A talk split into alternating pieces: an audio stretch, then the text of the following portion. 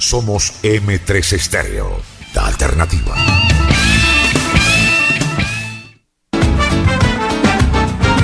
Agora a seguir, de Taquito Comarino, o melhor programa esportivo do Ocidente colombiano.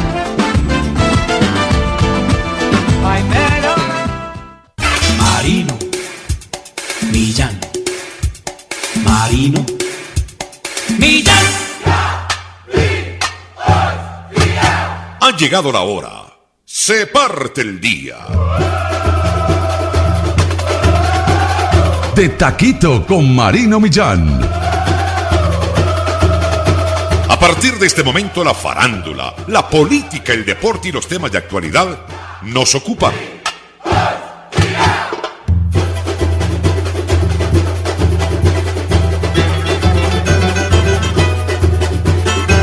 Marino Millán, el comentarista más agradable a su oído.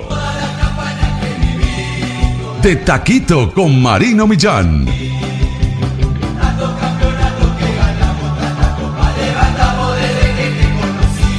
Para pasarla bueno. De Taquito con Marino Millán. Se siente la diferencia. Bienvenidos. Marino Millán, mucho más que un comentarista.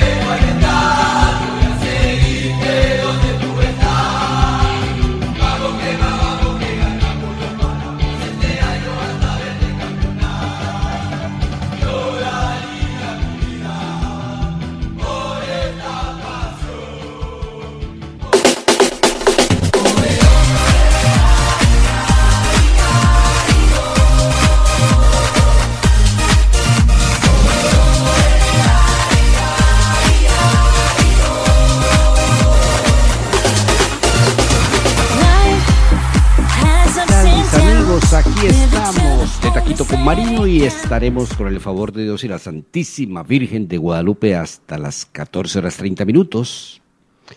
Hoy miércoles 28 de febrero del año 2024, originando desde Cali, Colombia para el mundo entero. Estamos en una esquina de Sudamérica con ventanas a dos mares, saludando a esta hora a toda la audiencia que nos escucha a través de M3 Estéreo La Alternativa de colombiasports.net, el deporte de Colombia en la red, Tropical FM en Canadá, Radio Musi Deportes en Houston, Texas, Michel Fernández Radio y Cali Estéreo 89.8 del FM este domingo, como ya iniciamos el anterior, desde las 11 de la mañana, por aquí, por M3 Estéreo y por Tropical FM del Canadá, estaremos con la música que más me gusta. Perdió Millonarios. No, volvió a perder Millonarios. Bueno, ya le entramos a toda esta temática aquí, en este frente a frente al hombre de Café Aguila Roja, calidad certificada y de superastro, el astro que te hace millonario. Bienvenidos.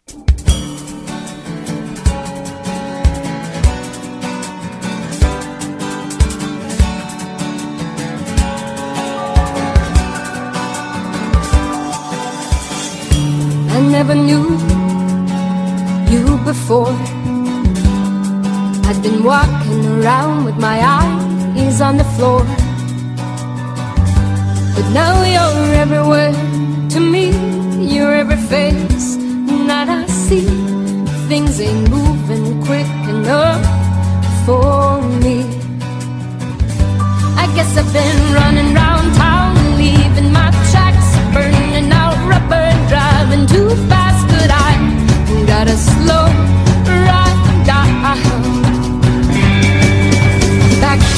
proseguimos, proseguimos o reanudamos de Taquito con Marino, luego de esta pausa comercial y de este frente a frente con Rafa Villegas.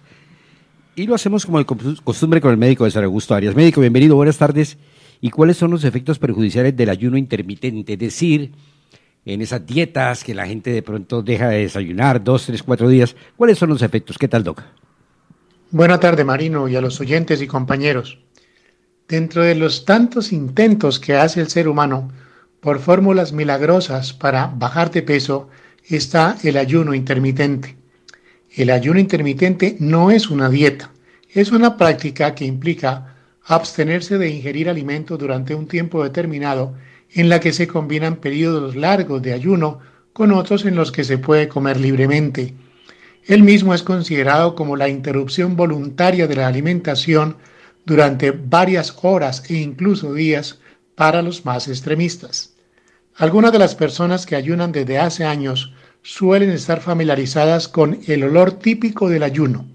Para quienes lo han detectado, es similar al de comida en descomposición y puede llegar a ser muy desagradable, especialmente para las personas que se relacionan con quien realiza esta práctica. Ahora bien, ¿por qué ocurre eso? El hedor se debe a que el cuerpo entra en cetosis, que es el estado metabólico que se produce cuando no hay suficiente cantidad de glucosa. El cuerpo utiliza grasas y cetonas con el objetivo de producir la energía que requiere. Durante ese periodo se comienzan a quemar las grasas almacenadas en el organismo para obtener energía en lugar de utilizar la glucosa de los alimentos que hacen falta porque no se están consumiendo. Para que eso ocurra, el cuerpo necesita que la persona ingiera por lo menos 50 gramos de carbohidratos al día para poder convertir la grasa en glucosa. También, al ayunar se produce mal aliento porque se genera un estado de hipoglicemia que hace que el cuerpo utilice vías metabólicas alternativas. Esto se traduce en que los niveles de azúcar deben mantenerse equilibrados y al no ingerir alimentos es frecuente que se generen compuestos de mal olor con algunos ácidos grasos que se liberan. Otro motivo por el que se produce la halitosis, es decir, el mal aliento, es porque hay una reducción en la producción de saliva y esto puede hacer que la boca se seque y se produce el mal aliento.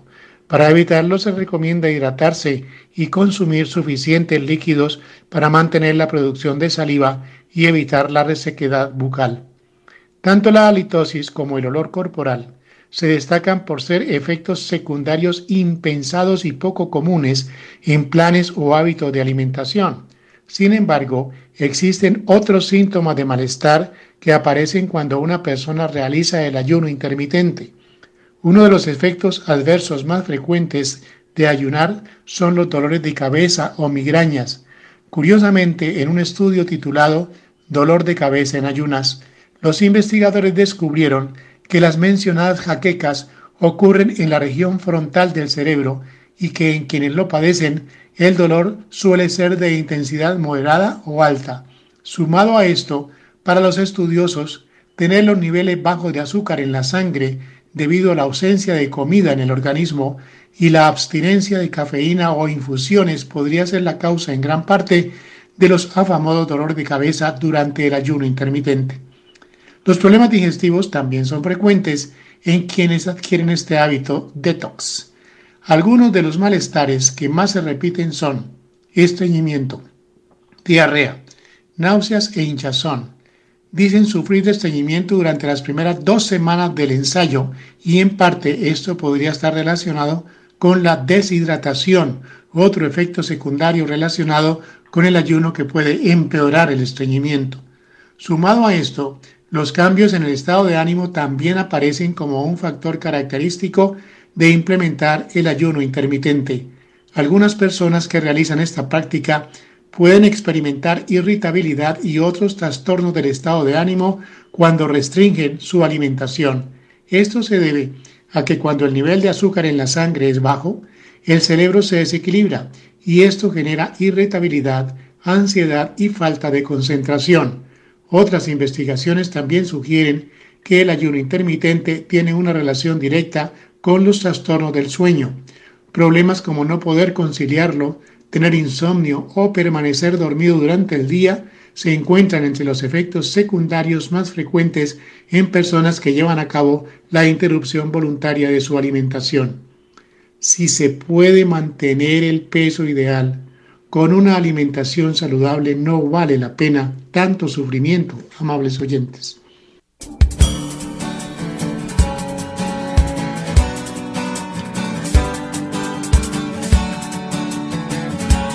Conceptos sumamente valiosos e interesantes. Sí, porque no es el producto de un comentario callejero, no es el producto de un profesional de la medicina, y que de estos y de muchos temas, pues tiene la suficiente profundidad para andar en ellos. ¿Qué tal, Dani Daniel? ¿Cómo te va? ¿Cómo estás? Muy bien, Marino, saludando a todos los oyentes y compañeros de mesa de hoy. Después de un martes de Copa que tuvimos ayer, porque se jugó la fase previa a la Libertadores, ya vamos en la segunda fase, son tres en total, y ya tenemos los primeros tres clasificados a la siguiente fase, que, en la que ya habían ocho que todavía no han debutado en la fase previa, pero que están esperando rival todavía. El primer clasificado fue el equipo chileno, el palestino, quien venció 2 por 1 al portuguesa de Venezuela. La ida había quedado igualmente ganando 2 por 1 el palestino, que terminó con global de 4 por 2 a favor del equipo chileno. En el segundo enfrentamiento se quedó por fuera Águilas Doradas en tanda de penales después de empatar 0 por 0 contra el local, el Red Bull Bragantino, quien tampoco le pudo anotar a Águilas Doradas en la ida y en total solo terminó disparando dos veces a puerta en 180 minutos. Creo que se hizo fuerte Águilas en lo que es fuerte al final, que es la defensa, la parte defensiva, y terminó eliminado, pero desde el punto penal. Es impresionante, es un tema que dejo sobre la mesa para más adelante. La cantidad de opciones que hoy por hoy te brinda el fútbol. Estamos hablando de cuántas fases previas a la verdadera Copa Libertadores, que es la fase de grupos. Anteriormente era únicamente campeón y subcampeón.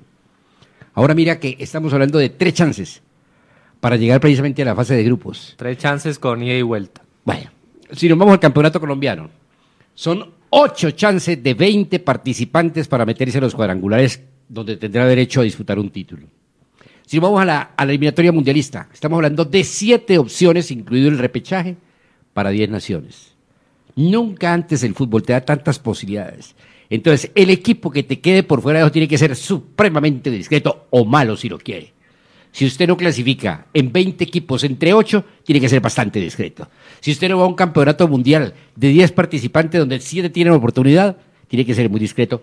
Y si no llegas a una fase de grupos de Copa Libertadores con tres oportunidades previas, joder. Sí, cada vez son más las oportunidades para que cualquier equipo se logre clasificar a un torneo, porque en estos momentos también estamos hablando de Libertadores, pero para la Sudamericana también hay fase previa. En el caso, por ejemplo, le tocará a América enfrentar a Alianza y son dos enfrentamientos por algunos países de Comebol, otros solo tienen un enfrentamiento, pero también existe la fase previa en un torneo en el que todavía no comienza, pero que existe esa instancia todavía. Y el último partido de la Libertadores, segunda fase previa, lo venció Sporting Cristal, quien iba como local, venció 3 por 1, pero estaban perdiendo 6-1 en el global porque en la ida se fueron perdiendo de esa manera de Bolivia. Ganaron la vuelta, pero no les alcanzó, incluso ganando por dos goles, tenían que mínimo hacer cinco más que, el, que su contrario para empatar el global y no les no pudieron conseguirlo. Ya pasando al fútbol europeo, se jugó la FA Cup en el que el Manchester City venció 6 por 2 al Luton Town. No, no es tanto la sorpresa de que el City haga seis goles, si bien no es algo que lo hace siempre, a veces sí lo hace. Lo que más sorprendió fue que Erling Haaland anotó cinco goles y de los cinco goles del noruego, cuatro fueron asistidos por Kevin De Bruyne, el belga que no está jugando hace mucho porque venía de una lesión, ya lleva 10 parti- partidos desde que volvió de su lesión, en los que ha hecho dos goles y ocho asistencias. De esas ocho asistencias, fueron cuatro que le hizo ayer a Haaland y es uno de los máximos goleadores de lo que va en el 2024, si bien está comenzando. Y hay un dato interesante que es de la llegada de Haaland al fútbol inglés en equipos, en jugadores que han participado en clubes ingleses. Desde su llegada, los máximos goleadores son Kane, quien tiene 32 goles, ya no suma porque está en el Bayern Múnich. También está Marcus Rashford como el cuarto máximo goleador con 35, igual que Oli Watkins, el delantero centro del Aston Villa. Y el segundo máximo goleador desde que Haaland llegó al fútbol inglés es Mohamed Salah con 49. Erling Haaland tiene 79, o sea, tiene 30 goles más que el egipcio en solo cuatro partidos más que ha disputado. Y en los últimos 10 años, Kevin De Bruyne es el segundo máximo asistidor en los 10 años que se cuentan en esa estadística, con 202 asistencias, solo superado por Leo Messi, quien tiene 203 y Messi tiene 17 partidos más disputados en los últimos 10 años, contando solo en- cuando han estado en equipos de las cinco grandes ligas europeas, que incluye España, Inglaterra, Francia, Alemania y además incluye la Liga Española. Entonces, Pero te garantizo, de con todo eso que acaba de darnos como detalles y como datos, si se gana el próximo balón de oro Haaland, Haaland, el noruego será también robo. Sí, no, no se lo merecía. Para mucha gente no se lo merecía porque es que juega en el Manchester. Capaz- ¿Entiendes? Entonces era robo. Capaz los todos los goles que llevan esta temporada. sí, seguro. Se necesitaron comprar votos. Seguramente el City necesitó Ay, hombre, para que un jugador del City No habrá unanimidad. No habrá quien diga que eso es un tronco, que la única virtud que tienes es hacer goles. Prosiga. Por otro lado, los demás partidos que se jugaron en la FA Cup fue el empate del Newcastle, quien terminó venciendo en la tanda de penaltis, y la sorpresiva victoria del Leicester, un equipo que está en la segunda división de Inglaterra, jugando la Championship, quien está líder en esa liga, pero venció a uno que está jugando la primera división, que es el Bournemouth, un equipo que dirigido por Iraola, un técnico español que la venía haciendo bastante bien, pero que todavía no consigue ganar en el 2024 y ayer no fue el caso porque perdió contra Leicester. Y por último Mauricio Pochettino, el técnico del Chelsea, anunció la lesión de Christopher Nkunku, un delantero francés que iba a disputar el Mundial de Qatar, no lo disputó por lesión, que costó 60 millones de euros al Chelsea y solo ha podido disputar 10 encuentros con este equipo porque al final él se ha lesionado, se lesionó de agosto hasta inicios de diciembre, jugó todo diciembre y al iniciar el 2024 también se lesionó, volvió y otra vez está lesionado el francés que solo ha jugado 10 partidos de su, de su llegada al Chelsea Football Club que fue en el mes de agosto. Hola Carleto, ¿cómo te va? ¿Cómo estás? Don Marino Millán, saludo cordial para vos, mis, para mis compañeros en la mesa de trabajo y para la tremenda audiencia de Taquito con Marino. No la pasa bien millonario, don Millán. Es quizás el momento más discreto desde que Alberto Gamero asumió como DT de millonarios. Estas son las cifras del técnico Samario desde 2020 en sus primeros nueve partidos. La de anoche fue la fecha número nueve. Millonarios 0, 11 Caldas 2 en la ciudad de Bogotá, con una gran figura, Don Dairo Moreno, que dio una tremenda asistencia y marcó un gol desde el tiro penal. En 2020, nueve partidos, una victoria, cuatro empates, cuatro derrotas, siete puntos. En 2021, nueve partidos, o más bien nueve fechas, cinco victorias, un empate, tres derrotas para 16 puntos. En 2022, tras nueve fechas, seis victorias, dos empates, una derrota para 20 puntos. En 2023, nueve fechas, cinco victorias, tres empates, una derrota para 18. Y en 2024, tras nueve fechas, tres victorias, dos empates y cuatro derrotas para un total de 11 puntos. Sin duda es el momento más discreto desde que Alberto Gamero es técnico de Millonarios, apenas recuperando muchos lesionados que ha tenido. Ante Patriotas, por ejemplo, se lesionó para dos o tres semanas Jorge Arias, eh, un futbolista que Gamero ha utilizado para ser central o para ser lateral izquierdo. Anoche buena victoria Once Caldas, estuvo con una muy buena noche el arquero, eh, el señor eh, Parra es, el, el- el- el arquero de A pesar de sus tremendos errores, ¿no? Sí, salí, sí, pero. un par de errores fatales. Sí, por arriba, Marino. Por arriba. Y mira que Millonarios en medio Aguirre, de. es el Aguirre. Aguirre. Parra es el de Envigado, qué pena. Aguirre hacía parte de Atlético Bucaramanga la temporada anterior. A pesar de sus errores, reaccionó en una impresionante, Marino, y eh, no hubo ni fortuna ni mucha puntería. De los más discretos de Millonarios, Rivaldo, Ma- Marino. Rivaldito Rodríguez, qué partido discreto. Yo pensé que Gamero sacaba a Rivaldo y no a Daniel Ruiz. E hizo lo contrario, pero bueno, don Alberto sabrá. Falta una. Falta todavía un tiempo, unas semanas para que inicie la Libertadores. Todavía no tenemos sorteo. Y esperemos que la curva de rendimiento en el momento de iniciar Libertadores cambie para el conjunto albiazul. Decía don Millán que cómo no iba a sacar a, a Daniel Ruiz, ya que lo devolvieron de Brasil. Bueno, No, en mi- Hablo, de, hablo de, de Rivaldo. pero Rivaldo está en la MLS, Marino. Está en la MLS. ¿Y qué pasa con eso? ¿No? Como decís que lo devolvieron. Ah, ok. Ya, ya, ya, ya. No sé por qué te entendiera que lo habían devuelto de Brasil. Pensé fue en Daniel Ruiz. No, no, él estaba, él estaba. Ambos. toda la razón. Claro. En cambio, al otro extremo, a Carlos Gómez, le ha ido bien y probó de buena manera con Selección Colombia en los últimos amistosos de 2023. Don Millán, yo ayer te envié un dato impresionante. ¿Vos lo pudiste leer? Bueno, se lo vamos a compartir a los oyentes. Tiene que ver con el tema eh, que estaba tocando José Daniel. Lo de Erling Haaland es demasiado, o sea, Yo únicamente. yo tengo un amigo que, él, que dice que parece un jockey Únicamente leo lo y que un me androide envían- al mismo tiempo. Únicamente lo que me envían mis amigos. Ok. Únicamente, bien sea en Trino, bien sea a través del WhatsApp, lo que me mandan mis amigos. Es lo único que pongo por encima de, de la cantidad de libros de gente sumamente importante que tengo para leer. Qué bueno, don Millán. Yo pues no voy a dejar de leer, como te parece? ¿Mm? Vamos a compartirles el dato a nuestros oyentes, don Millán. Es un dato de un señor que se llama Mr. Chip. Espero que lo conozcan. Luton Town 2, Manchester City 6. A Guardiola le encantan los 2-6. Quizá por eso quitó a Haaland. El City no marcaba 6 goles fuera de casa en un partido de FA Cup desde el 31 de enero del 68. Reading 0, Manchester City 7.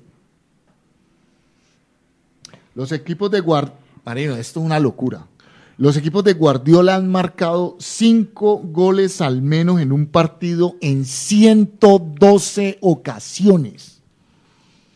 Es una, o sea, es, es demente, pero pues como el hombre eh, solo gana porque pues tiene una chequera gigantesca, es lo que dicen algunos. Sobre todo el señor de las cápsulas, él sabe quién es. Eh, es una locura lo de Guardiola. Marino, ¿sabes qué significa eso? Que los equipos de Guardiola marcan en promedio cinco goles al menos en un partido cada ocho. O sea, te garantiza que cada ocho partidos va a meter una goleada. Es demente. Eh, recordemos que el City es el actual campeón de esta copa, que es la copa de clubes más importante del mundo. Es un torneo. Pero qué bien, qué bien lo dices tú, ¿ah? Los equipos de Guardiola. Sí, señor. Los equipos de Guardiola. Donde él no pudo y destaco, consagrarse. y destaco y destaco eso porque es que sí los técnicos son importantes pero tiene que haber un equipo entonces qué bien dicho los equipos de Guardiola porque los técnicos no hacen goles ni Es que, atajan penales es que él fue el que lo dijo, Marino, y lo dijo hace como tres semanas. Yo en mi vida jamás he entrado a marcar un gol. Desde, desde que dirijo. desde que soy técnico ni he atajado un penal Exacto, ni he marcado un gol Exacto, o sea, lo dejó claro. ¿Qué quiere decir? Que son los jugadores los que deciden. lógicamente pero eso lo decimos hace 200 años Manchester City es el actual campeón de Champions, es dueño de actualmente el triplete. No se lograba eso en Inglaterra desde 1999, cuando el Manchester United de Sir Alex Ferguson venció y levantó la orejona ante el Bayern en el Camp Nou por eso el en mayo del doctor 99. Ochoa Uribe el más triunfador doméstico de los técnicos colombianos Sí, jamás te dirigió a equipos pobres. Te dirigió a millonarios cuando era verdaderamente millonarios. Exacto. A Santa Fe cuando estaba en su gran época, económica y ni hablar del América con su Es abundancia de los años 80. Mari- Entonces, entonces viejo, entonces viejo, Una de las claves fue para ser un gran técnico también hay que tener grandes jugadores. América logró siete títulos con Ochoa en 12 años. 12 años, siete títulos. Lo más probable, si eh, la, los propietarios de América no hubieran decidido darle la continuidad, respaldarlo en todo momento.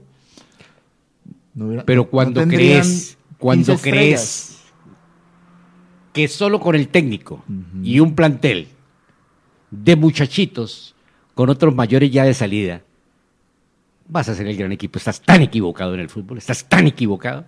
Totalmente. A los grandes técnicos que montar en los grandes planteles. Porque el técnico no entra a jugar, ni enseña a jugar tampoco.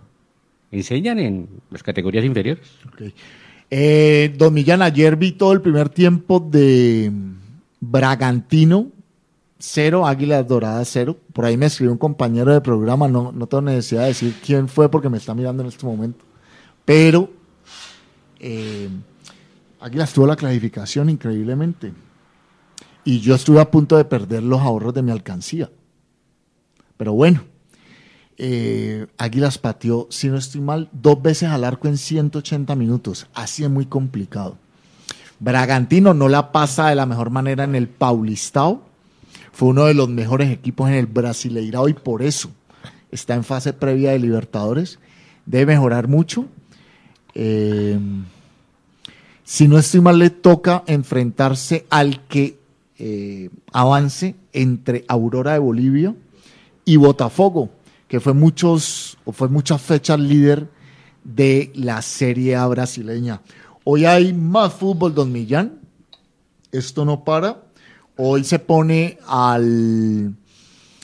Se desatrasa la Serie A italiana porque hubo Supercopa italiana hace más o menos tres o cuatro semanas en territorio árabe. Entonces, los equipos que jugaron esa Supercopa no pudieron disputar el calcio durante el fin de semana. En este momento están jugando Napoli, ya les digo contra quién, y a las 2 y 45 de la tarde, Internazionale de Milano enfrentará a Atalanta. Sassuolo cae como local 1 por 5 ante Napoli. Recordemos que Napoli ha tenido ya dos entrenadores en la temporada. El tercero acaba de asumir.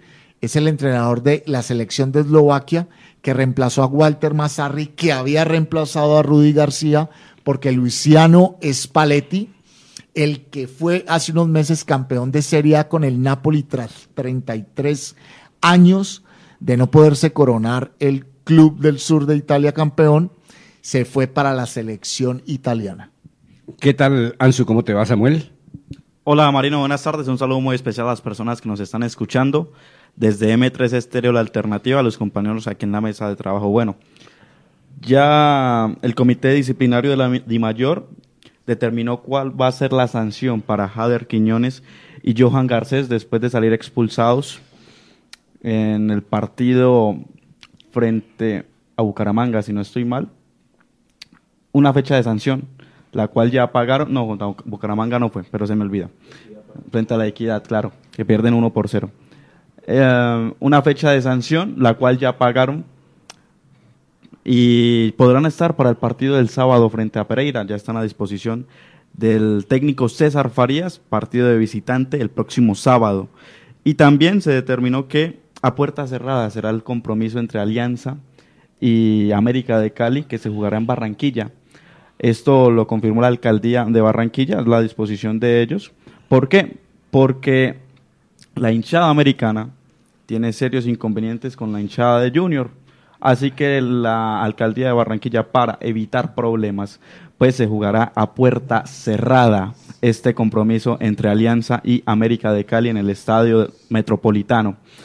Mm, bueno, al final el presidente de Alianza manifestó su inconformismo porque pierde plata, porque toda la boletería que se vendiera iba para ellos, pero al final pues no entienden esa disposición, al final es algo que es, tiene que ver con otro equipo, la hinchada del Junior no está jugando esta serie, pero bueno. En el entrenamiento de hoy de América de Cali, ni Rodrigo Holgado, ni John García, ni Gastón, ni Gastón Sauro, ni Andrés Mosquera Guardia y ni Michael Barrios estuvieron presentes en este entrenamiento. Seguramente. Gastón Sauro. Me he olvidado de ese muchacho. Seguro que no me acordaba de él. ¿ah? Absolutamente para nada. Estos extranjeros que vienen al fútbol de Colombia son tan intrascendentes, viejo. Tan intrascendentes. Que no me acordaba de Gastón Sauro. Gastón, Gastón Sauro, sí. Hubo un momento donde estaban Franco Les, Gastón Sauro y mm, Facundo Suárez y los tres eran suplentes de América. Bueno, hoy pasa lo mismo. Tanto Rodrigo Holgado como Gastón Sauro y Franco Leis son suplentes de la entidad Escarlata. Estos cinco futbolistas no estuvieron en el entrenamiento de hoy. Veremos si estarán disponibles para el partido del sábado. Muy bien, ¿qué tal, Piolo? Buenas tardes, bienvenido. ¿Cómo me le va, Piolo? ¿Qué tal, Marino? Para ti, para todos los compañeros, eh, para nuestros oyentes y la gente que hace posible que todos los días salgamos al aire por M3 Estéreo Alternativa de Don Marino Millán y próximamente estaremos por Click Latino 99.5, así que abrazo grande para todos. Un poco afectado, Marino de la garganta, de esas cosas que se le va la voz a uno, se le va y trata de buscarla otra vez, pero se le va eh, la voz, se afecta. Hace, todo, hace parte de toda una cadena gripal que he sufrido y que ha sido bastante larga. Eh, entre cosas quería felicitar a, a mi amigo, el médico César Augusto Arias, porque qué informe tan detallado y tan bueno y tan nutritivo eso de los ayunos intermitentes y los efectos colaterales que terminan siendo al momento de uno poner en la balanza el tema de, eh, sí, eh, beneficio, eh, pues la verdad, eh, eh, son muchas las cosas negativas que recibe el cuerpo a través de estos ayunos intermitentes. Así que muchas gracias. Costo-beneficio muy caro. Bueno, eh, abrazo grande para todos. Marino, eh, Adam Varela, hombre que actúa en el Porto eh, desde 2023, que es eh, jugador de la cantera o nacido, más bien debutante de Boca Juniors desde el 2020, con tan solo 22 años el mediocampista pues es pretendido por el equipo de Luchito, por el Liverpool. Podrían pagar una cláusula de rescisión de 70 millones. Y mire lo bueno de uno hacer un buen negocio de entrada. Boca se reservó el 20% y podría recibir 12 millones de euros por esta espectacular transferencia. Así es que cuando los argentinos hacen un negocio es bueno copiar, ¿no? Y algunos clubes colombianos lo han hecho, también han guardado un porcentaje de los jugadores. Y si se da la transferencia por 70 millones, pues se llevaría el club Ceneice 12 millones de euros, que creo que no es una cifra despreciable, ni mucho menos, y hace parte pues de eh, la labor de los directivos, de los dirigentes del el club Ceneice. Estamos hablando de Boca. Fíjate. Eh, ella no juega allí. Señor. Fíjate, coincidencialmente fue un tema que tocaba previamente. Sí. Quiero decir antes de comenzar el programa con, con Ansu Fati. Yo le decía, hombre, la diferencia de los argentinos y los brasileros con nosotros, básicamente es que el fútbol ciertamente es un negocio, siempre lo ha sido, hoy más que nunca es un negocio. Pero en favor de ellos, siempre tienen en el primer renglón el fútbol y en segundo renglón el negocio. Nosotros tenemos hoy por hoy en primer lugar el negocio y en segundo renglón el fútbol. Siendo que con la directriz que ellos le dan, primero el fútbol y segundo el negocio, el fútbol genera negocios. Pero con la de aquí, primero el negocio y luego el fútbol, el negocio no genera fútbol. ¿Ya? Esa es la gran Total- diferencia. Ellos, Sí, totalmente ellos acuerdo, mantienen totalmente el fútbol en el primer sitial. En el primer sitial. Por esa razón, como venden tantos jugadores, River no viene por Camargo, ni viene por el, ¿cómo llamaba? El compañero de él, eh, en Unión Magdalena. No viene por el caballo Márquez, viene por el goleador Borja, viene por el goleador Falcao, viene por el goleador Juan Pa- Juan Pablo Ángel. Esa es la gran diferencia. En cambio nosotros vendemos lo- los mejores para traer a los lautaros y etcétera, etcétera. Prosigue y disculpe la interrupción. No, no, y está bien, y es, al lugar, Marino, porque yo creo que lo primero, y, y totalmente de acuerdo lo, lo que dices, porque lo primero que tenemos que tener en la cuenta es que esto es un espectáculo que va rodeado de empresarios y es un negocio. Es decir, esto es un negocio y la gente por eso no se puede disgustar. Y si mañana la familia Ardila Lule gana plata, es porque hace parte del negocio. Y si mañana la familia Gómez gana dinero por venta de jugadores porque hace parte del negocio. Eso es un negocio y es un espectáculo como tal. Mire, Marino, eh, ustedes hablaban en el frente a frente y vos tenés, tenés una, una, un dicho, una frase de- desde ayer. Más que un dicho, es como una reflexión que es increíble. A mí me, me encantó y me quedé con ella. Y es cierto, difícilmente vos encontrarás fuera, o difícilmente no, imposible, encontrarás fuera de un recinto de fútbol, de un estadio, de un reducto, encontrarás la estatua de un árbitro. Eso, eso no va a pasar nunca. Y es tan así el tema, Marino, que no es, y ayer lo hablábamos, no es un tema solo y exclusivo del fútbol colombiano, esto es del fútbol mundial. Y mire que me encuentro con declaraciones fuertes de Tony Cross al árbitro del partido del fin de semana frente a Sevilla. Y es España, y es Tony Cross, el alemán. Cosa que me llama la atención, ¿no? Porque aquí ningún jugador habla de un árbitro.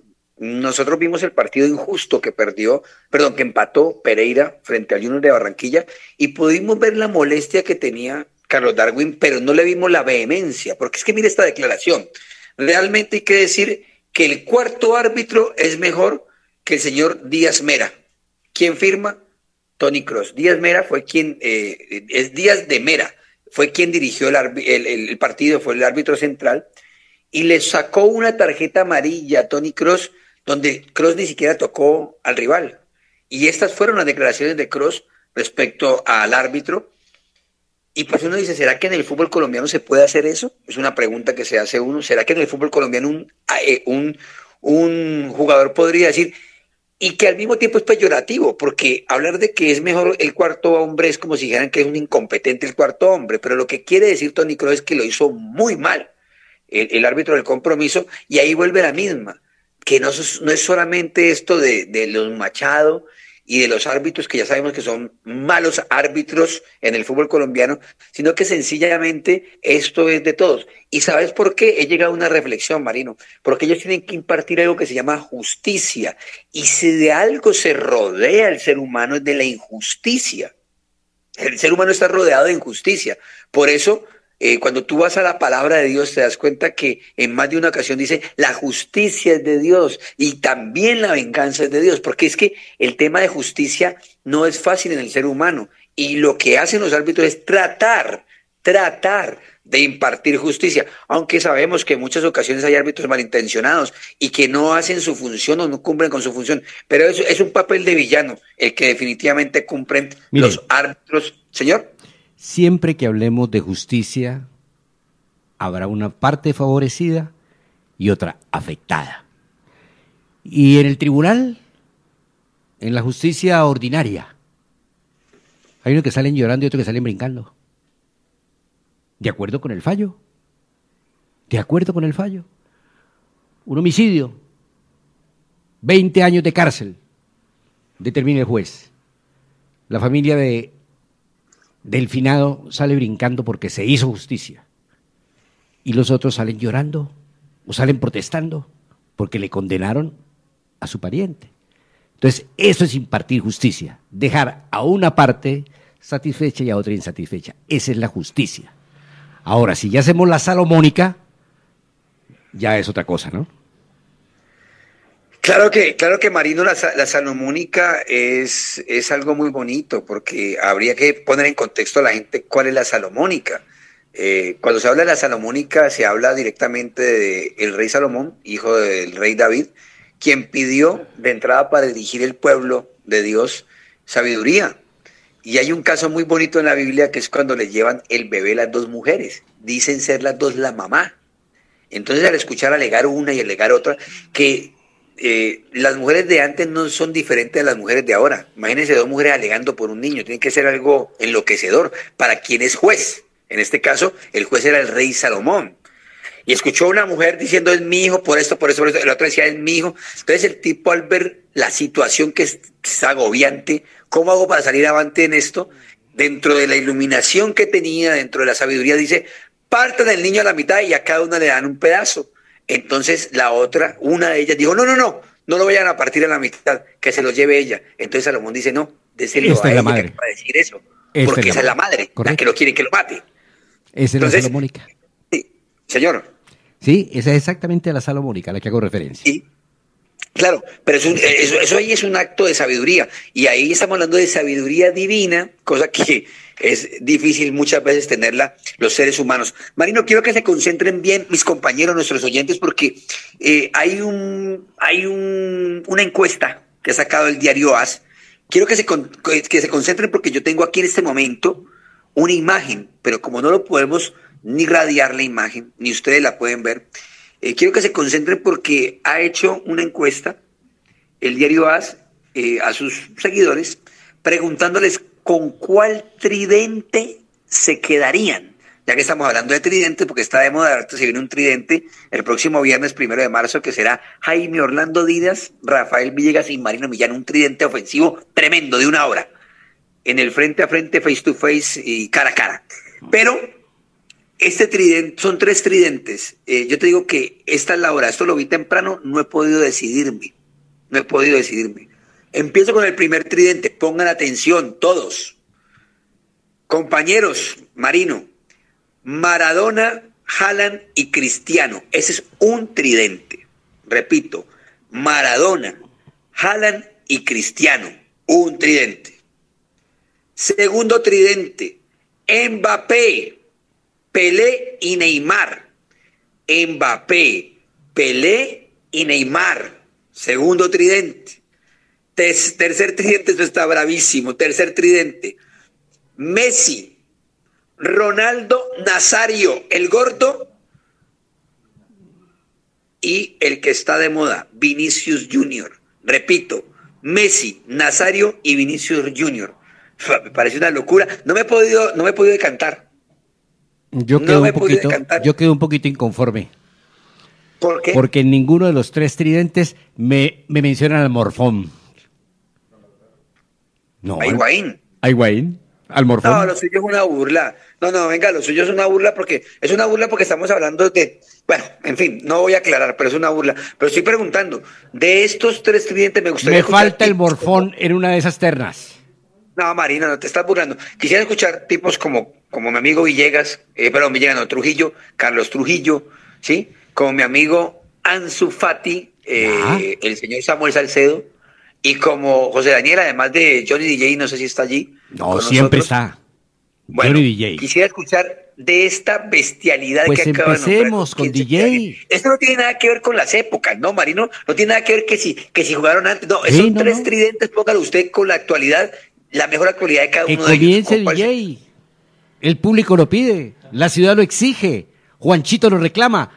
¿Qué tal? ¿Cómo te va, DJ? Hola, buenas tardes a todos los compañeros, a la audiencia de M3 Estéreo en este miércoles, mitad de semana, el antepenúltimo día del mes de febrero, ya recibiendo el próximo mes, donde tendremos nuevas sorpresas. Bueno, para es el, la- es el último día. Mañana es 29.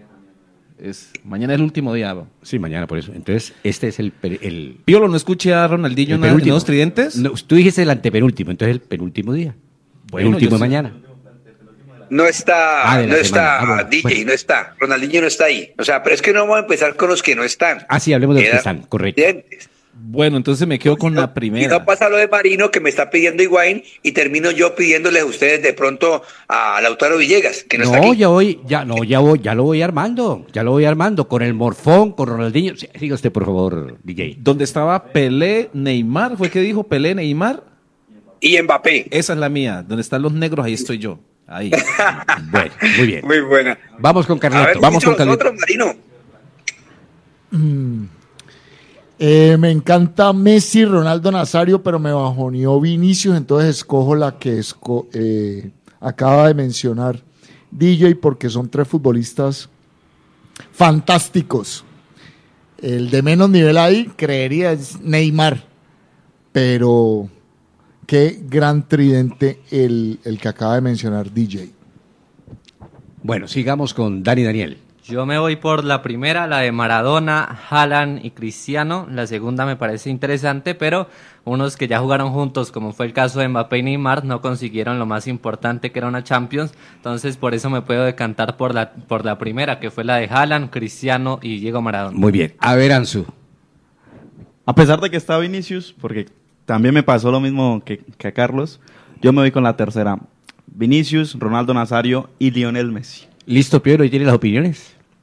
Sí, eh, no sé si ustedes han notado algo. No, acá me pregunta, me pregunta Carleto, me pregunta Carleto, ¿y la suya? Me abstengo de opinar porque no está el morfón. No, eso es un chiste muy bajo y malo. Marino, eh, ¿sabe, ¿sabe una cosa? No sé si lo notaron, porque es que hay que tener retentiva. Yo tengo la imagen en, en mi cara, en mi cara, la tengo en mi cara, la imagen. Entonces para mí es más fácil. Eh, pero si notaron algo, de los tridentes hay jugadores, escúcheme bien, salientes pero activos. Hay jugadores salientes del todo, inclusive hay un fallecido, que es Maradona. ¿Y Pelé? Y hay jugadores activos que son promesas. Por eso incluyeron a Vinicius, incluyeron a Mbappé y incluyeron a Haaland. A Haaland. En cada una de las líneas hay un jugador, jugador que está activo y que está seguramente peleando por ser la próxima figura de los años venideros. Están los salientes, que son Cristiano y Messi, además de Neymar, que puede meter en el combo. Y están los fallecidos, pues, el fallecido que es Maradona, ya Y retiradísimo. Pelé, Pelé también murió. ¿Quién? Pelé también murió. Ah, tiene razón, tiene razón, tiene razón, tiene razón, qué pena, lo está dejando vivo. Maradona, Pelé y el que no ha muerto es Nazario, pero está gordísimo. Entonces, Jo- Jorge, Desde- es, es una muy buena, es una muy buena encuesta. Eh, Está bacana. Sí, claro. ¿Sabes qué te Sí, claro. propongo? Que también en estos días hagamos, eh, hablando de tridentes, y pongamos eh, posibilidades de tridentes históricos en el fútbol, pero que sí hayan compartido. Por ejemplo, te, te, voy, a, te, te voy a decir dos. De una misma época. Sí, o sea, que hayan compartido. Entonces, voy a, voy a dar una opción. Canilla, Batistuta, Maradona Buena. o Rivaldo, Ronaldinho, Ronaldo Nazario. ah, muy bravas. O podría haber una alemana, Lothar Matthäus, Jürgen Klinsmann y Rudi Beller. Y, y para no ser injustos, Carlos, con el fútbol, eh, Carlos, para no ser injustos Sí. con el fútbol colombiano, podríamos hablar de tridente Carlos Valderrama, Faustino Asprilla y quién más, Iván René. Freddy ¿O quién se- Rincón. Sí, no, no, o, o- tridente- o por ejemplo, ofensivo. o uno no tan, o uno no tan, Jorge, o uno no tan, eh, tan antiguo, por ejemplo, de hace 10 años, o de hace 11 exactamente, porque fue rumbo a Brasil. Teófilo, James y Radamel. Ese era el tridente de, de- la Colombia rumbo a Brasil. Está bien. Está bueno.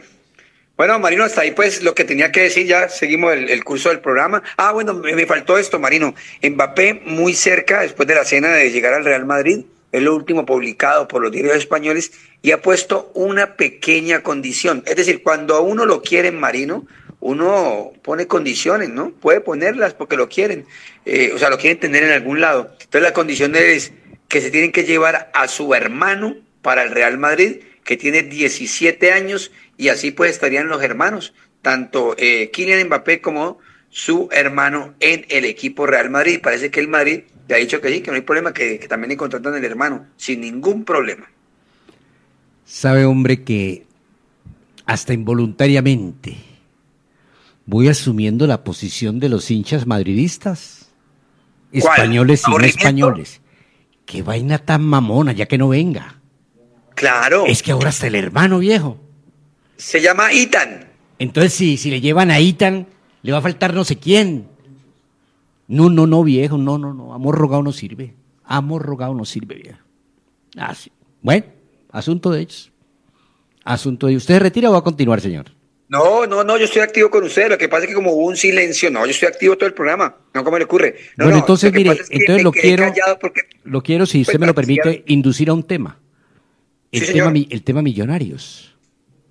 El tema millonarios. Ya hoy mostró su fastidio Gamero, porque ya lo están insultando.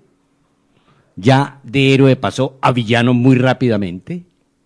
Y es más, palabras más, palabras menos, pues si quieren me voy. Y entonces ya hay gente que le responde, ¿y qué esperas para largarte? Ah. ¡Opa! ¡Opa! Entonces lo quiero inducir a ese tema si usted se deja inducir. No, está bien, Marino, pues sabemos que será el próximo rival del Deportivo Cali, justamente Once Caldas, el viernes el medidor de, de- del equipo verde y blanco de la ciudad, jugará frente a Once Caldas eh, el equipo de Jaime de la Pava, que tiene que levantar cabeza nuevamente como local, y viene de ganarle a Millonarios como local, o sea que no es como muy bueno, ¿no? Eso para el Deportivo Cali, tiene que ver, obviamente, con, con esto del rentado y, y del calendario. Ahora, si me preguntas, es increíble, ¿no? Porque ver a Millonarios en un puesto 13 no es habitual en los últimos años. Sin puesto 13 no le luce mucho a Millonarios. Y un Once Caldas que visita la ciudad eh, es puesto 11. ¿Por qué hablo del 11? Porque el 11 le ganó anoche 0 por 2 a, a Millos y de ahí se desencadenan una cantidad de cosas. Mire, Marino, es mi punto de vista, ¿no? Eh, de pronto no es el más acertado y puedo estar lejos de la verdad, pero yo creo que tocar un hombre como Alberto Gamero en Millonarios sería un error muy grande. Más allá de los logros obtenidos, que es lo que la gente siempre le reclamó, ese señor ya ganó todo con Millonarios. Creo que tiene todo lo, todo lo que se puede ganar en el fútbol colombiano, lo tiene. Colombiano, hablo de colombiano. Ya lo tiene eh, Alberto Gamero. Creo que es campeón de la Superliga, es campeón de Copa y es campeón de Liga. Ya ganó todo. Ah, que si el proceso, que si fueron muchos años, que si se le invirtió plata, pues yo creo que eso es parte de todo, ¿no? Y hemos hablado que equipos grandes en Colombia no son equipos de proceso, sino que al revés, eh, son de resultados. Y creo que entre el tiempo, el proceso, se ha visto que las arcas económicas de Millonarios se nutrieron de ventas de jugadores. Y que acompañado de eso se le dio alegría al pueblo embajador, porque fue así. La gente de Millos ha tenido alegrías últimamente con títulos.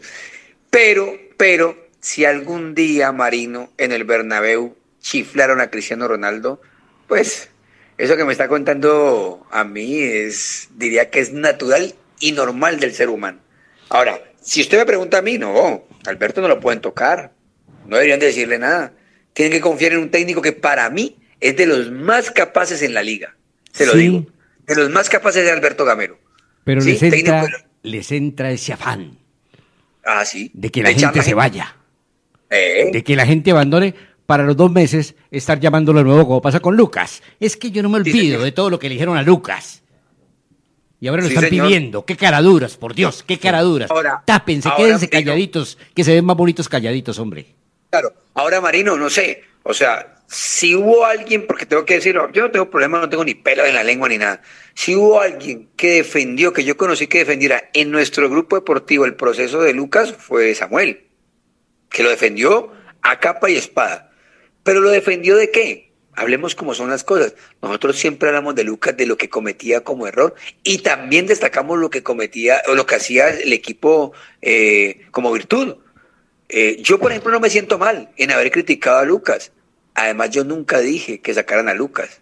Si usted tiene alguna grabación donde yo pedí la despedida de Lucas, no recuerdo. Lo que sí dije es que si en este campeonato, que ya lo tomó otro técnico, el venezolano, si ahí le iba mal a Lucas y quedaba eliminado de Copa sin salir a América de Colombia frente a Alianza, apague y vámonos y seguramente no iba a continuar en el equipo. Pero yo hablaba por un tema de resultados más de yo decir se tiene que ir. Tengo Sí. una tremenda reserva sobre ese compromiso. También, por supuesto. Perdóneme, además, perdóneme. además que, Marino, además que quien lo puede mandar eliminado se llama Deportivo Pereira que lo recibe este fin de semana, el día sábado. Perdóneme, pero tengo una desconfianza en ese juego. Mm. Que Dios ¿Sí? ampare y favorezca a la América, a su plantel, a su equipo y a su dirigencia. Porque a la hora que ese equipo Alianza elimine a la América de la posibilidad de Copa Suramericana, ay, mijito por Dios. Vuelve la Ahí toma sí, como decía mi amigo el costeño, hasta el obispo va a cagar tomate, no joda. Sí, para respaldar lo que dijo Piolo, es cierto, él nunca pidió la cabeza de Lucas González, nunca pidió su salida, porque incluso yo una vez se lo pregunté textualmente y él me dijo, no, solamente que cambie algunas cosas, eso sí es cierto. Bueno, chiquitos, ya regresamos. Un segundito, por favor. Somos de Taquito con Marino. Cali sigue convirtiéndose en la ciudad que todos queremos y en Constructora Meléndez nos sentimos orgullosos de contribuir en su progreso. Porque llevamos más de 50 años construyendo proyectos donde se fortalece la amistad, se disfruta la vida y crece el amor. Te invitamos a conocer nuestros proyectos de vivienda, que también son proyectos de progreso e inversión en la ciudad que te enorgullece y a la que siempre quieres regresar. Visítanos en www.constructorameléndez.com. En De Taquito con Marino, el pulso del mundo, con el médico César Augusto Arias.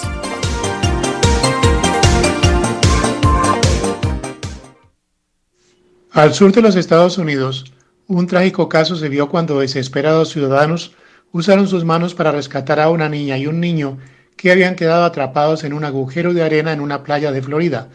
Lamentablemente, la menor de edad terminó falleciendo en el accidente sin que los organismos de emergencia pudieran hacer algo para salvarle la vida.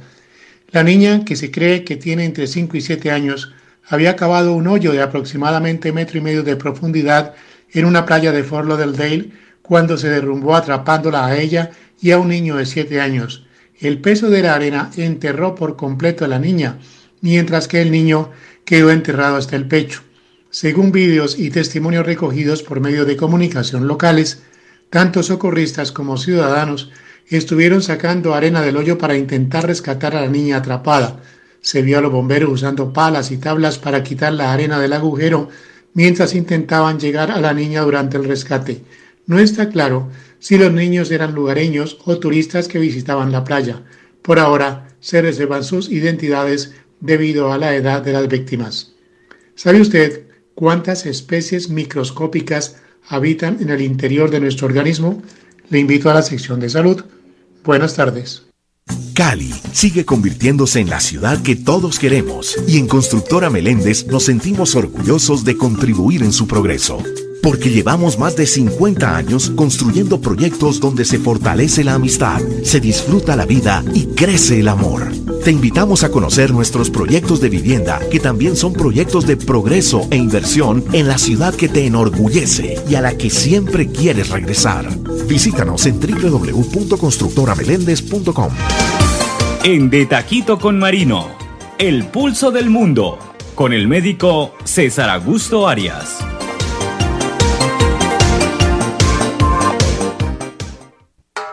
En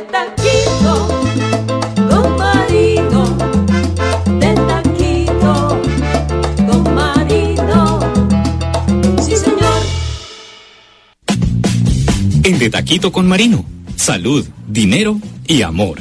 De la salud se encarga el médico César Augusto Arias. De lo demás, ustedes. Un ofrecimiento de café Águila Roja, calidad certificada.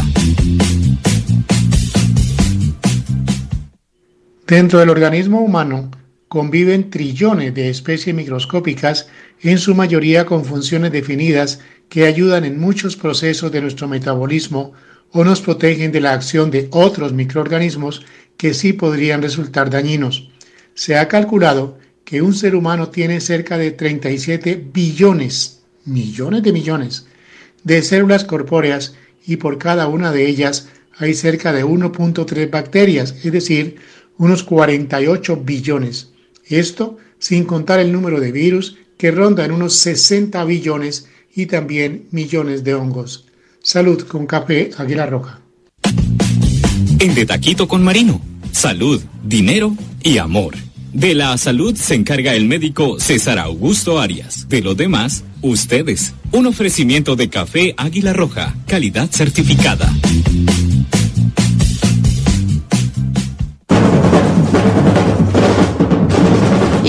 Gente, você está escutando De Taquito com Marino, com Marino Mijan, o melhor de Cali.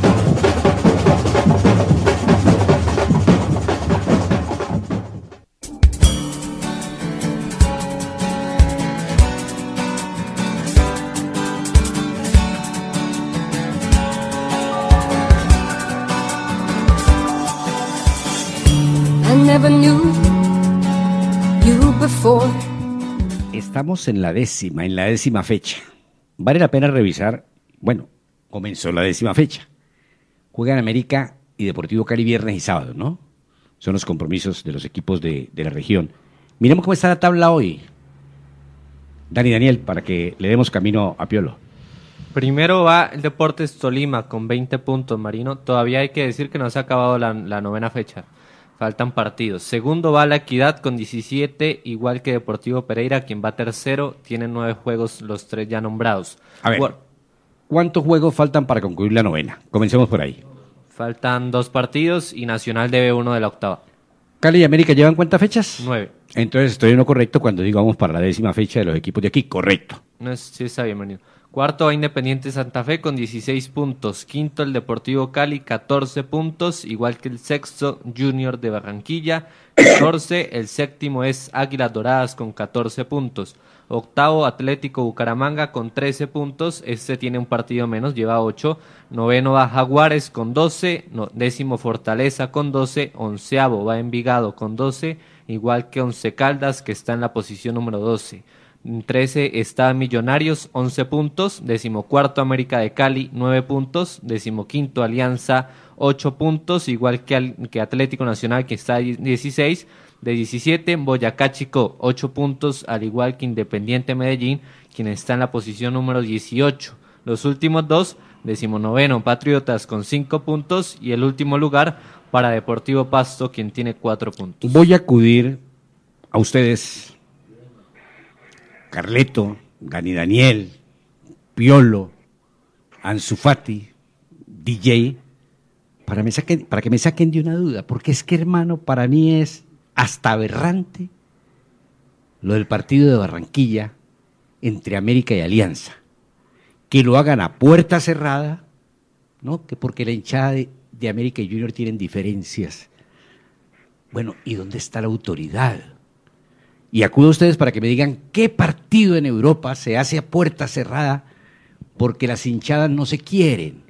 Entonces, es una demostración de debilidad ante los inadaptados, porque los desadaptados no existen.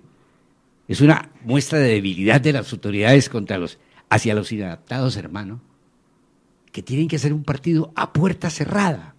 Por esa razón, no por sanción, sino Pero, por medida, Marino, sí, pero, Marino, perdón, déjeme- déjeme sino por algo. medida, sino por medida preventiva.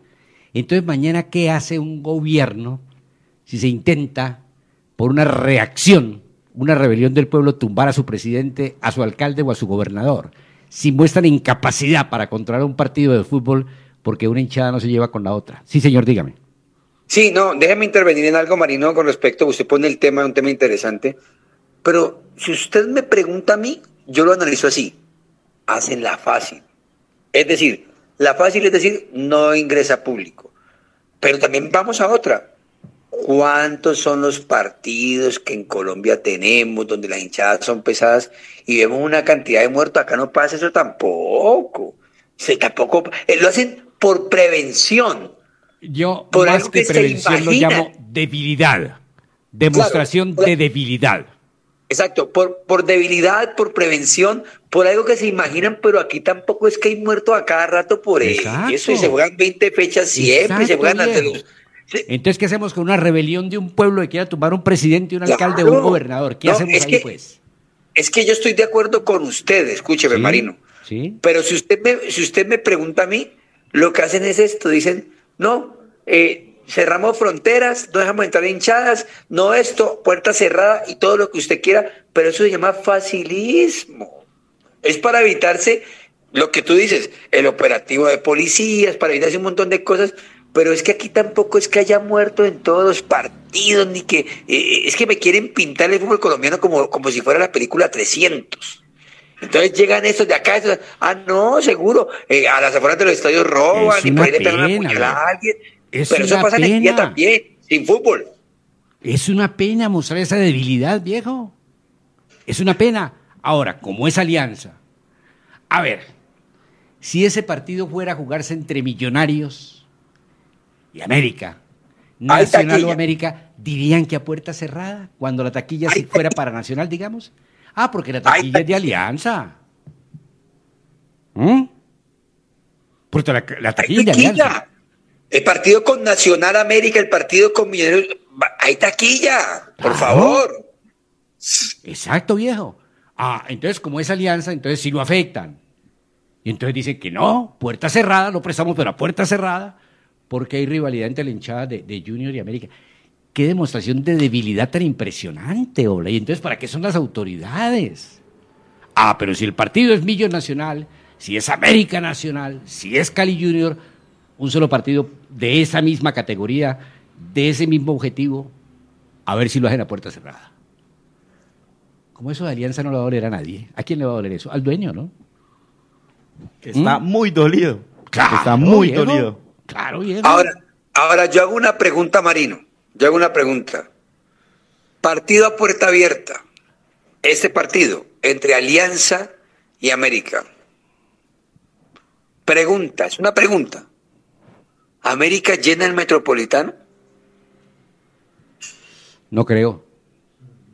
Y con este momento, No creo. y con este momento, Sí, no creo que lo sí llene. está llenando el Pascual. Ansu, ustedes mantienen Jorge, el Pascual en los partidos Jorge, de América. eso- eh, eso- Ni quiere estar llenando el Pascual, hombre. Eso, eso hablábamos ahora. E incluso eh, planteamos la posibilidad de que se hubiera podido jugar en Cali, pero dudábamos de una buena asistencia por el actual momento futbolístico de América. Yo te digo, hermano. A mí me parece pues que eso es una... Es diferente que la plaza haya recibido una sanción porque invadieron el terreno, lanzaron objetos, eso es distinto. A un partido donde no ha pasado nada, no ha pasado absolutamente nada, entonces digas a puerta cerrada porque la hinchada de América no lleva con la del Junior.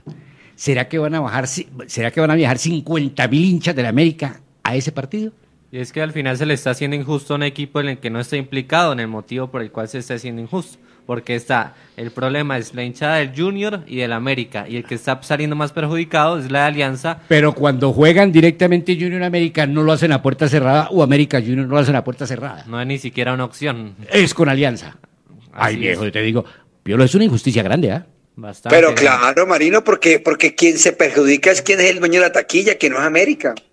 Ese es el que se perjudica. Por eso yo cometí un error, así como una semana, eh, que estábamos hablando de este tema, pensando que ese partido era de ida y de venida, como te gusta, Marino. Sas, sas, sas. Pero no, el partido no era de ida y de venida, era un solo partido, a muerte súbita, a un solo partido, a cara de perro, como le quieran decir. Y la taquilla la tiene Alianza. Entonces, de alguna manera, los mil, dos mil, tres mil espectadores, pues le sumaban a Alianza, lo que fuera, los diez mil, los, los cinco mil, lo que fuera. Pero claro, se lo hacen Alianza. To- Totalmente de acuerdo. Ese partido no lo hacen así. Y si mañana, escúcheme bien lo que le voy a decir, si mañana América tiene un partido en Barranquilla porque no prestan el Pascual, porque acá hay un concierto, porque en Bogotá hay otro concierto, porque en Medellín están reconstruyendo el estadio. Y como única opción queda Barranquilla, pero es América Boca. En Copa Libertadores va con público. Va con público, se lo aseguro. Más allá ahora mira. de la hinchada de Boca que pueda viajar, que sean mil, dos mil gamines de esos, Ahora mira, más allá de lo que pueda llevar América y en Barranquilla. a ese señor se lo dueño, digo. a ese señor dueño de ese equipo Alianza. Ah, seguramente le interesa ir a la Copa Suramericana, pero lo que más le importa es la plática del partido con América, papá. Eso es lo más importante para él. Él en el fondo estar pensando, no, América nos gana. Vamos a ver si de pronto. Pero lo que para él es prioritario hoy es la taquilla, viejo. Pues imagínate lo que pasó, porque se llevó, ¿cómo es que, cómo es que cuando uno se lleva el pan y el pedazo? Es que se dice, esa es la frase. El pan y el pedazo. Pielo, una inquietud, eh, Millán. En un momento, DJ, deme un segundito. Estoy preguntando a Marino, hay un dicho Pan y que pedazo, se dice pan y pedazo.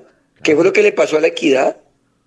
La equidad se llevó pan y pedazo, porque jugó en el Campín con estadio lleno de Nacional Claro. y le ganó el partido. Exacto. Pan y pedazo. viejo. Exacto, viejo. Vos sabés, hermano, el sueño que tenía, la ilusión ese señor de Alianza, jugar un partido contra América, hermano, un único partido donde la taquilla es para su equipo, para él. Ah, y entonces le salen ahora, primero que su estadio no es aprobado por Conmebol. Después plantean Bogotá, no porque el uno es de altura y el otro es de bajura. Finalmente quedan en Barranquilla, pero la condición es que no entre público. Ah, ¿qué tal les habla? Y si pase de ronda Alianza, ¿dónde jugaría? Esa es la pregunta que quiero darle a, a todos los compañeros. Si Alianza, Dios no quiere eliminar a la América, ¿dónde ejercería la segunda ¿Está ronda? bien? ¿Está bien? eh, ese ya, equipo? pues de plano descarte la, la sede que tiene en este momento que es Valledupar, ¿no? Descarte eso. La primera opción No, fue Barranquilla. es que esa cancha es una cochinada, los Marino, a decir a verdad. Eso uno de los mejores no va a probar nunca la Comebol. Yo te digo, viejo, olvídate. Qué buena pregunta la de DJ. Y si clasifica, si elimina América, ¿a dónde va a jugar la Suramericana entonces? ¿Mm? ¿A dónde? Creería que en Barranquilla, Marino. Por cercanía, ¿sí? La puerta cerrada es frente a América. Por el lío que hay en las barras entre Junior, de las barras de Junior y América. Por eso es que el estadio no. Entonces yo espero que cuando jueguen ya directamente estar a puerta América abierta. y Junior, en Barranquilla sea puerta cerrada. Yo espero eso. No eh, pues aquí como las medidas son tan... eh, la medida simplemente va a ser, la Marino, autoridad que, es tan fácil aplicarla con el débil. que la hinchada es tan no puede entrar. Es tan fácil, hermano. El tipo que va con el hijo en el carro, lo para la policía, le hacen levantar la tapa de la bodega, le revisan los asientos, lo hace bajar al tipo con el niño, pero el carro polarizado que lleva cuatro banderos adelante, ¿qué tal, patrón? Siga, Piolo. Seguro. Entonces, eh, esto hace parte de... eh, Es más, le digo una cosa. Podría afectar esa puerta cerrada, porque ahí ya me pongo en el tema de Marino, paso la hoja, no voy a pensar lo que le afectaría a las arcas, que le afectó definitivamente las arcas al equipo de Alianza, sino lo que en alguna condición podría afectarle al mismo América. Y le voy a explicar por qué. Porque ahí usted sabe cuál es mi concepto de un partido a puerta fechada, como dicen los brasileños, o a puerta cerrada. Ahí se juega es fútbol a cara de perro. Y me podría inclinar por lo que dice Marino, que es su desconfianza en América. Porque si vos tenés un metropolitano, vamos a meterle algo de generosidad, con 20 mil americanos, que lo dudo, con 20 mil americanos, pues el aliento, los gritos, la emotividad de un estadio empujando puede llevar a un resultado positivo. Ahora vamos al otro plano, a puerta cerrada, porque yo no, yo no estaba esperando pues la gran hinchada tampoco de, de, de Alianza para ese partido. A puerta cerrada, vamos a jugar a cara de perro, face to face, hands to hands, cara a cara. Entonces vamos a ver América contra Alianza solamente en ese tapete, en ese rectángulo. Ahí no podemos decir, es que eh, la hinchada tiró papel y no dejó ver, o que tiró eh, bengalas y no dejaba ver, y quemaron al arquero y le metieron miedo. No, es un partido de fútbol, net- netamente fútbol, en un rectángulo. Y nos vamos a dar cuenta si desde lo futbolístico América tenía para vencer o no Alianza. Entonces se le pone, de alguna manera, porque la ventaja en ese partido único es para el local que es Alianza sin, sin hinchada, que le entra la hinchada a América para el tema de la platica. Y para América, que su hinchada lo alentara. Entonces se quedan las dos partes sin nada y vamos a ver un partido netamente de fútbol.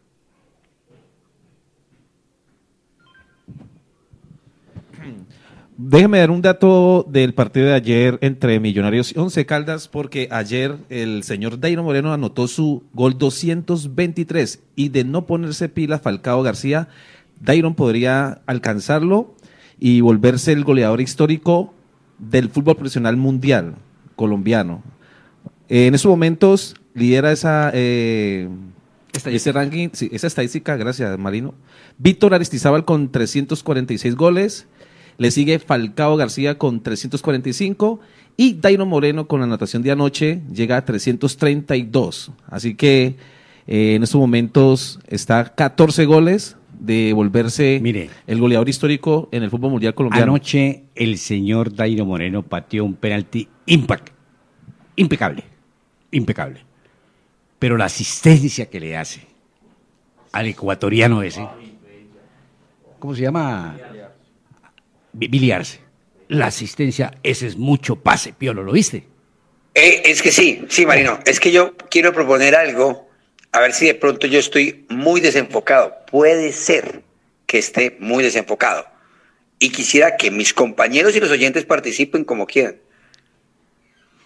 Cuando, cuando nace Dairo Moreno como jugador de fútbol, que es lo que tengo en mi mente, en mi mente, cuando nace, sí, cuando comenzamos a identificar a Dairo Moreno, nosotros no nos identificamos como el nuevo Van Persie, para que se entienda, Van Persie del fútbol colombiano, con- como el nuevo Martín Palermo del fútbol colombiano, como el nuevo Hamilton Ricard del fútbol colombiano, sino que lo que se destacaba en Dairo Moreno era que era un hombre desequilibrante de costado rápido que marcaba goles.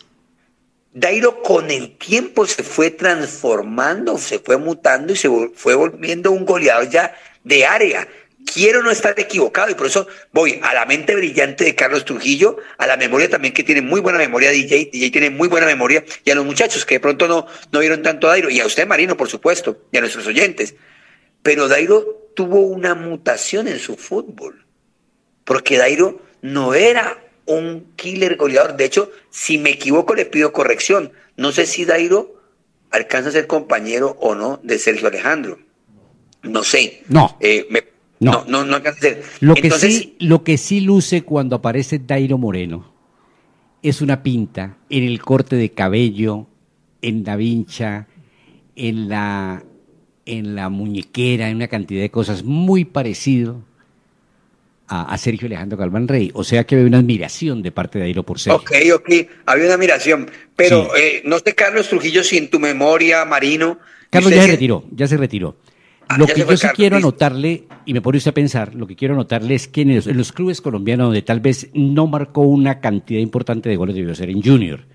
Y aquí me apoyo en Dani Daniel para que me mire la cuota de gol de los equipos en los que militó hasta hoy Dairo Moreno, que son Millonarios, eh, bueno, Junior, por eso le digo, Nacional, etcétera, etcétera. En todo su paso por Once Caldas, 280 partidos, 123 goles. Cuando se fue a Junior, 2012-2013, 100 Claro.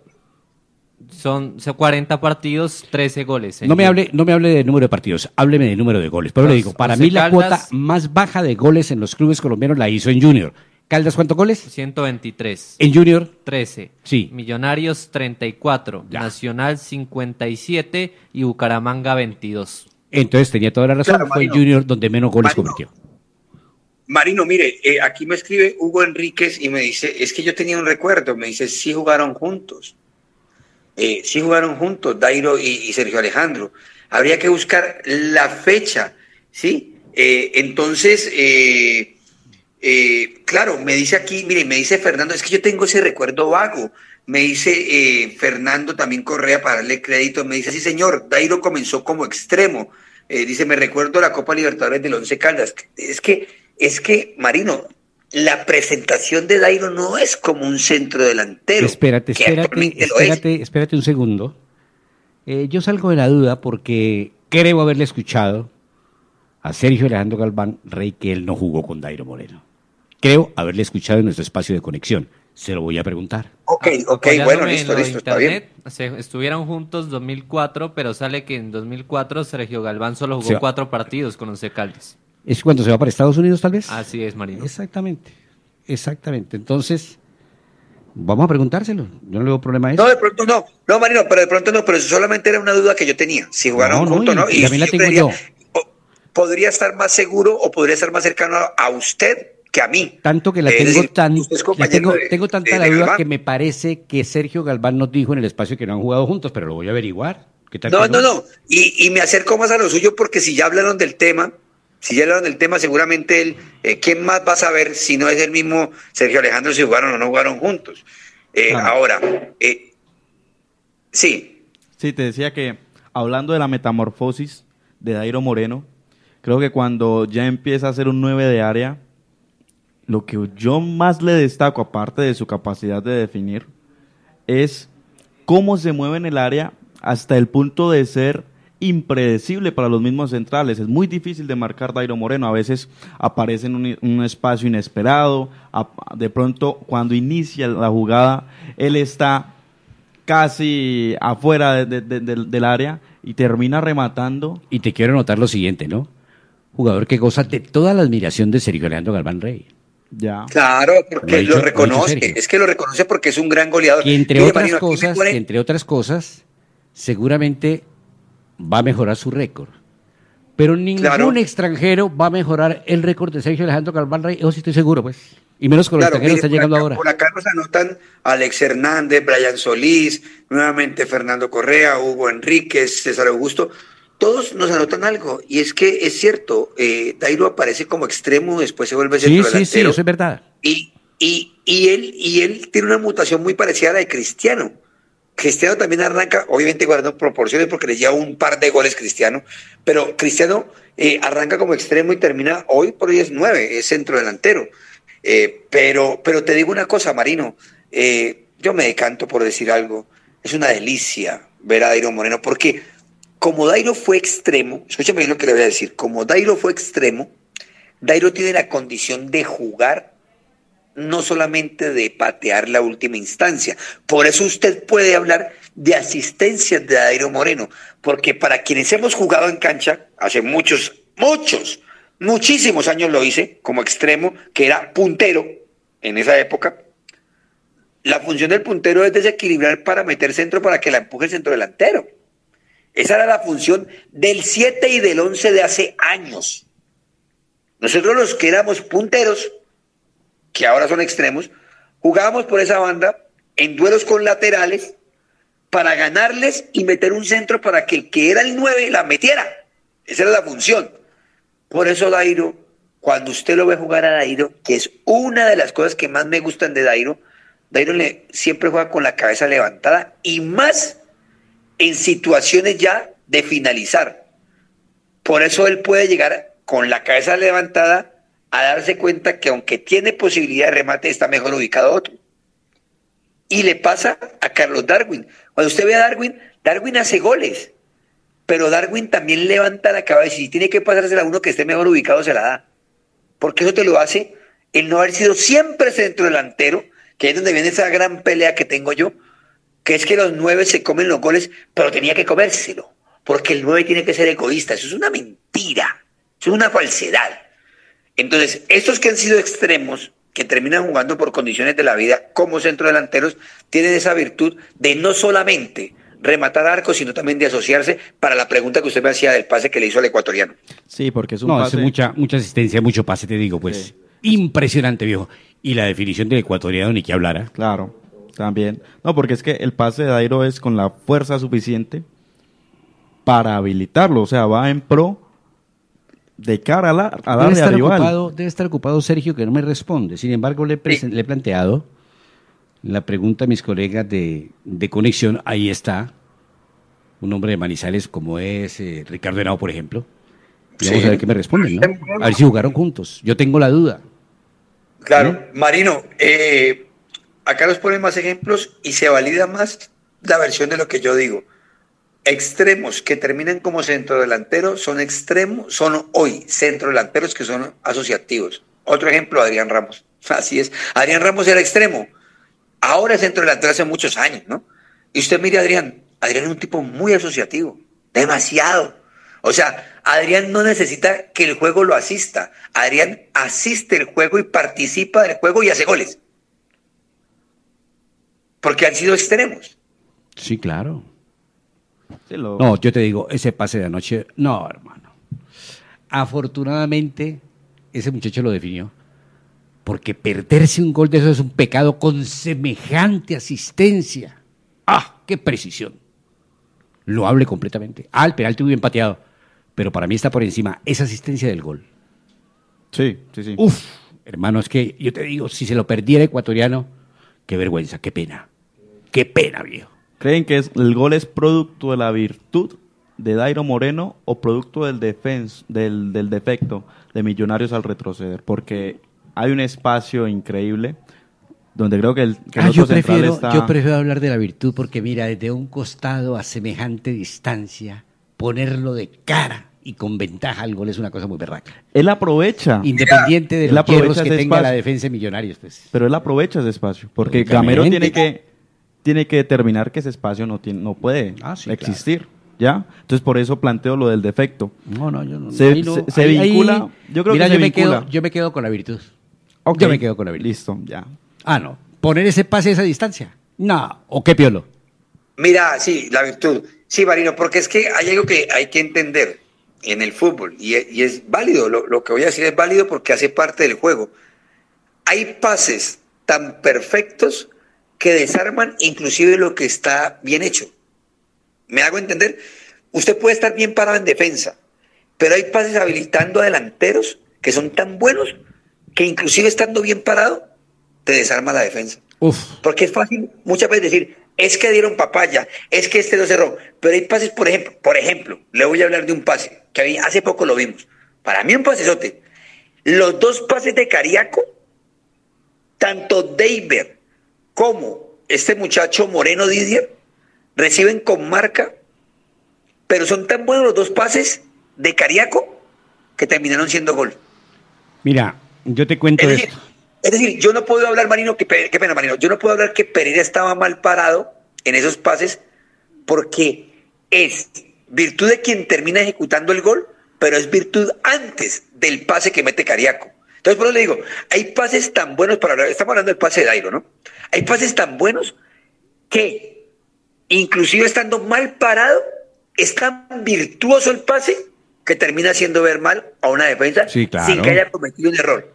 Vea, le cuento como hecho anecdótico. Yo jugué, creo que unas tres veces al lado de Jairo Arboleda. Ya un Jairo retirado del fútbol profesional, pero que toda la vida tuvo calidad para jugar. Unas tres veces jugué junto a él.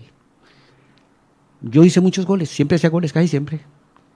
Pero hay un partido, no recuerdo si el segundo o el tercero, ahí tengo la duda, que jugué junto a Jairo, que me pone una bola de gol que yo me comí, que no fui capaz de mirarlo en el resto de todo el partido. De la pena que me dio. De la pena que me dio. Yo creo que esa noche le hubiera pasado a ese muchacho ecuatoriano y se hubiera perdido ese pase de, de Dairo. Uf, Claro. tenaz, Claro. tenaz viejo. Y si usted... Yo no fui capaz de volver a mirar a Jairo lo que faltaba, no le faltaban 20 o 25 minutos, no miré más. No lo miré. Se citaron con el pase de Aero Moreno al ecuatoriano. Me imagino que en la tarde debieron que haber tenido eh, mojadas eróticas porque los pases de a los goles de Haaland. ¿Qué es lo que habla usted? Ah, porque es que están hablando de pases excepcionales y los tres, los cinco pases que le dieron ayer a Haaland, a Haaland. Por Dios, si ustedes vieron esos dos pases entre líneas, Pero ahora ah, sí, me, me me unas vainas eróticas, ¿eh? ¿Qué- qué- eso Oh, qué estuve qué? excitado toda la tarde, toda la tarde de ayer y, me- y por la noche me remata Airo Moreno con esa delicia. Por Dios, anoche en el fútbol estuve, como te digo, 100% En éxtasis. emocionado. En éxtasis total. Total, Mire, total, total. Mi- Mire, Marino, eh, para revisar, para revisar, eh, me pone Alex Hernández, me dice, Dairo Moreno debutó 2003 y 2004 se va Sergio Alejandro. Entonces, para revisar, me habla que debuta 2003 y se va 2004 eh, el amigo Sergio Alejandro. Para revisar. Lo otro, Alex Hernández y Sneider Trejos, para no robarnos ni mucho menos sus comentarios. Los dos dicen lo mismo. Dice, eh, saludos, dice, recuerdo esa selección Colombia que tenía el bolillo antes de que lo echaran por la pegada pues a, la famosa tal y que llegara Peckerman. Esa selección Colombia de bolillo tenía a Dairo y a Adrián Ramos como extremos y a Falcao como centro delantero. Dice, eso era una delicia ver ese equipo. Claro, era Ramos por un costado, por el otro estaba, imagínate, Dairo Moreno y como centro delantero Falcao. Eso sí es un tridente. Eso sí es un maldito tridente. Bueno, muchachos, qué interesante esto. Tampoco los colegas de WIM me contestan. Queda para mañana la respuesta. Queda para mañana la respuesta. Galván está ocupado. De modo que les deseo una feliz tarde para todos. Y será hasta mañana que regresemos aquí, en M3 Estéreo Alternativa, con De Taquito con Marino. A ver, aquí hay un último mensaje, a ver si de pronto. Ah, no, nada que ver. Nadie me dio pelota. Bye, bye. Marino Millán, mucho más que un comentarista. Y sigo en el área. Ha llegado la hora que entristece mi alma. Ha llegado la hora de tener que partir. Es así mi destino. Siempre vive conmigo y al oído sé hacer. Jaime dice que me tengo que ir. Y al oído sé hacer. Jaime dice que me tengo que ir. Que me tengo que ir.